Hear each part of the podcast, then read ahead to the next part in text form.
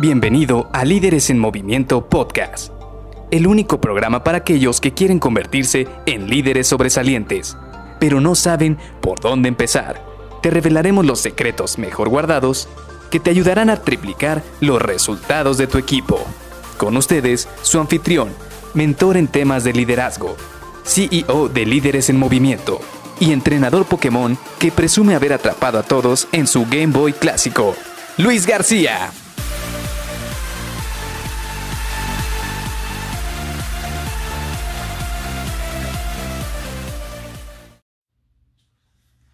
¿Alguna vez te has sentido en deuda con alguien? Hola, ¿qué tal? Soy Luis García y te doy la bienvenida a Líderes en Movimiento Podcast. Sin duda, uno de los primeros gatillos que nos va a ayudar para poder influenciar en las personas es la reciprocidad. Y el día de ayer platicábamos precisamente que no es lo mismo una persona que quiere influir en los demás que una persona que quiere manipular. ¿Y a qué vamos con esto? Si tú vas, por ejemplo, a una tienda, ya sea una tienda de, pues de estas grandes donde te dan muestras o te dan pruebas de algo para comer o algo para usar, supongamos vas al supermercado, vas al área donde venden quesos, bebidas y de repente se acerca contigo una persona y te dice, ¿gustas una prueba? Y esta prueba, pues prácticamente es una muestra, es algo gratis que te está dando para que pruebes el producto. Y si es algo que te gustó, si es algo que te benefició, pues definitivamente tú te vas a quedar como en deuda y vas a querer comprar el producto completo. Pues bueno, esto también puede aplicar por las personas. Si en algún momento una persona llega y de la nada te da un detalle, por muy pequeño que sea, algún detalle, un dulce, algún recuerdo de un viaje al que fue, llega contigo y te lo da, te hace sentir esa deuda que tienes con él. Y en el siguiente viaje o en la siguiente oportunidad que tengas, vas a querer retribuir ese favor, ese regalo y vas a querer regalarle algo a cambio. Pues prácticamente esto es lo que se busca con la reciprocidad. Esto es prácticamente lo que se quiere lograr cuando queremos tener eh, ese, ese gatillo de influencia con las personas. Y por ejemplo, ¿Cómo lo podemos utilizar nosotros en nuestro entorno laboral, que es prácticamente lo que es importante?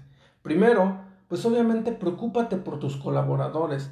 Y esto es un tema muy importante porque al final del día estás trabajando con personas, estás trabajando con otros humanos y todos los humanos tienen sentimientos, tienen necesidades, todos y cada uno de ellos tienen o miras de hacia dónde quieren llegar o qué es lo que quieren lograr. Y en la medida en la cual tú te preocupes por ellos, en la medida en la cual tú trates de apoyarlos y ayudarlos a que salgan adelante, pues definitivamente ellos también se van a preocupar por ti y por el equipo en general.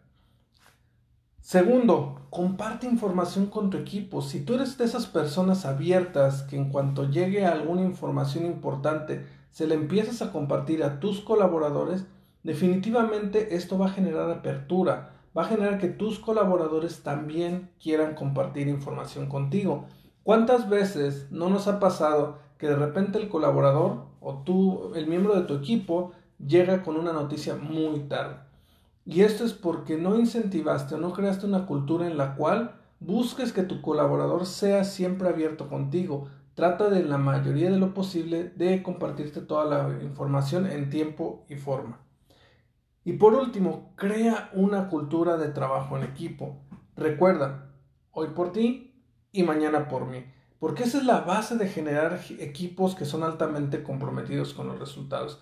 En la medida en la cual tú crees una cultura de equipo, se va a ir creando esta reciprocidad. Yo, por ejemplo, ¿qué es lo que hago?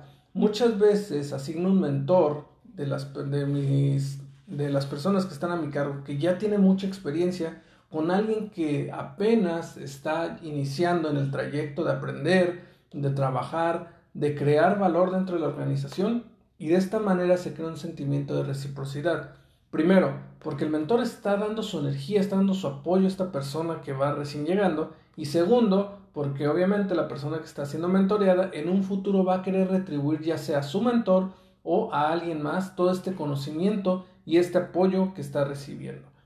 Prácticamente estas son las bases o estos son los ejemplos más básicos para poder empezar a generar reciprocidad con los equipos. Y no solamente con los equipos, sino también entre ellos, los miembros del equipo entre ellos se pueden generar esta reciprocidad siempre y cuando tú proveas un ambiente en el cual se puede generar.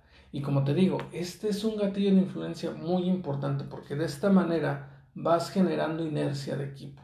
Así que te veo el día de mañana porque vamos a seguir trabajando y platicando con estos gatillos de influencia del libro de Robert Cialdini de Influence.